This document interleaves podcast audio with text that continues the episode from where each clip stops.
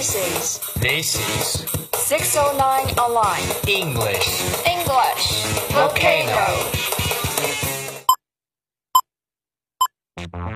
We found a wonderland which shares the fabulous things. Music. Doesn't kill you, makes you stronger. Stand a little. Movie, Glad you could join us, Professor Einstein. Yeah, I was kind of busy. sports,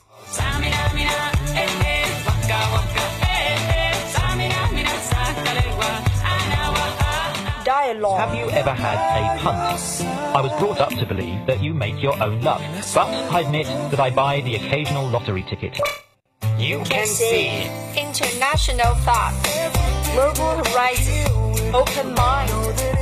profound significance. Let's get together and set fire. Of English volcano, volcano eruption.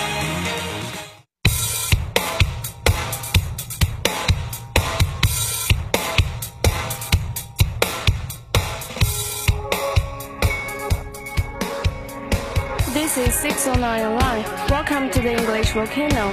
I'm your friend Grace. I'm your friend William. Today we are going to deliver seven ways to boost your happiness. Americans will spend about 500 million on self-help books this year, and more than 1 billion are motivational speakers. Obviously, many of us are on a quest for happiness. I get it. We all want and deserve the sense of well-being. But put your money, achieving happiness is easier than you may think. We all experience emotional highs throughout our lives, with a job promotion, our wedding day, with the birth of a child. But these moments only are temporary feelings of elation, and experts say that they alone are not enough to achieve true. Happiness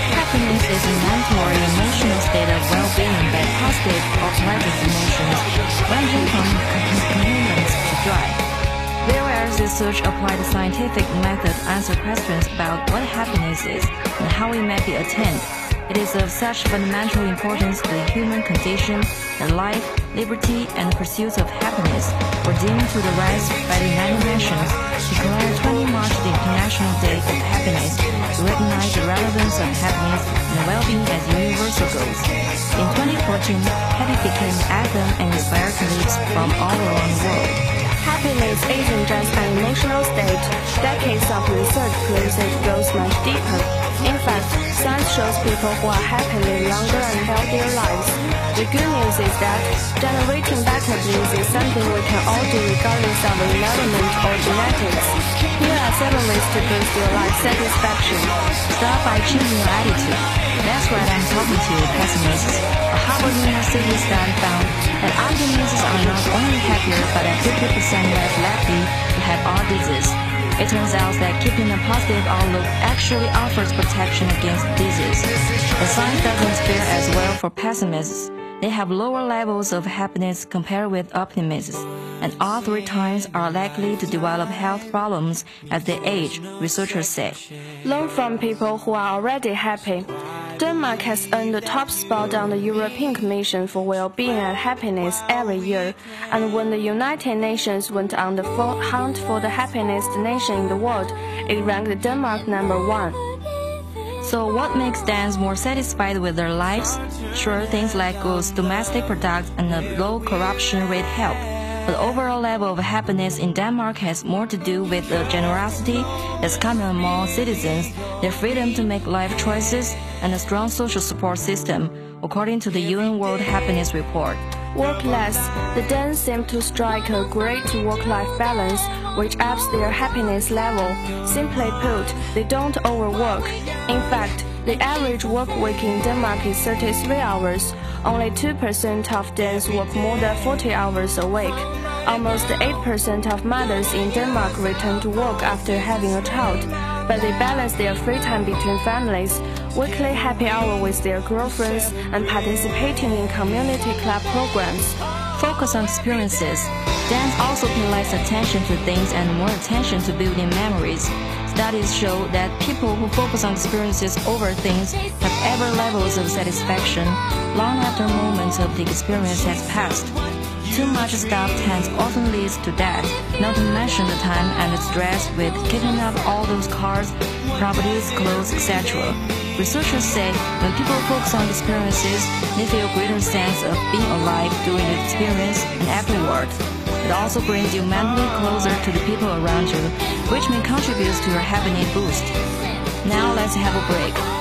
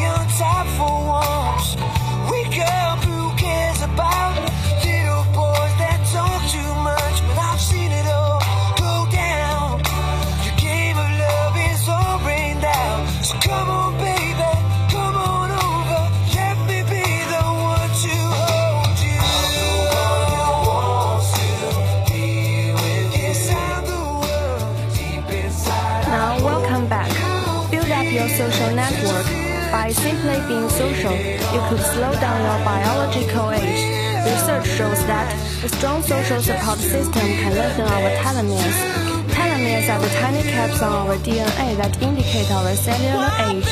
According to experts, no friends can equal shorter telomeres and in turn shorter life. Other studies have shown that loneliness leads to higher rates of depression, health problems, and stress.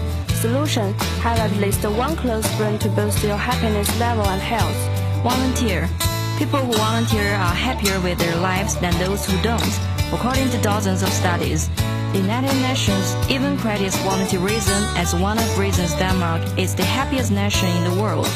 Some Danes also give back to their communities. Compared with Americans, the joy of helping others starts early. A 2012 study found children prefer to give than to receive. Researchers gave two groups of toddler snakes and they asked the one group to give their trees away. The children who gave away their trees showed greater happiness about sharing their possessions, suggesting that the act of personal sacrifice was emotionally rewarding. Researchers say the sacrifice doesn't have to be big, previous. Researchers have found that donating or spending as little as $5 on others has emotional benefits. Experts say we are all compassionate. Performing acts of kindness, volunteering time, and donating money increases happiness by improving your sense of community, purpose, and self-image. Just start laughing. Research shows that laughing doesn't just signal happiness, it produces it. When we laugh, our stress hormones decrease and our endorphins rise. Endorphins are the same brain chemicals associated with the runner's high you get from exercise. Laughing is also good for your heart. A study found that only 8% of heart patients who were made to laugh daily had a second heart attack within a year, compared with 24% of the non-laughers. Studies show our bodies can't differentiate between fake, fake and real laughter. You will get a health boost either way, so you can even fake it until you make it. Laugh in your car, in the shower, force yourself to start laughing a few minutes every day. Religious thinkers often define happiness in terms of living good life, rather than simply as an emotion. Happiness in this sense is still used in virtue ethics. Happiness is a faulty concept and can mean many different things to many people. Part of the challenge of a science of happiness is to identify different concepts to happiness and where build them into their components. Related concepts are well-being, quality of life, and flourishing. At least one author defines happiness as contentment. Some focus on the difference between the tradition of seeking pleasant and avoiding unpleasant experiences, and the tradition of living life in a full and deeply satisfying way. The 2012 World Happiness Report stated that in subjective well-being measures, the primary distinction is between cognitive life evaluations and emotional reports. Happiness is used in both life evaluation, as in how happy are you with your life as a whole, and in emotional reports as in how happy are you now. And people seem able to use happiness as appropriate in this verbal context. Using these measures, the, happy ha- the happiness report identifies the countries with the highest level of happiness. At University College London, Marmot collected health and well-being data from men and women. All were middle-aged British servants between the age of 45 and 59. The researchers aimed to analyze whether there was any association between well-being and markers. Interestingly, the people who rated themselves the least happy had levels that were higher than those who rated themselves as the most happy. The least happy subjects also had the soup test. That's all the information. Thank you for listening and give our thanks to our director Aaron. Are you happy today? In the end, we hope all of you can have a high spirit on your mind. Goodbye. Goodbye.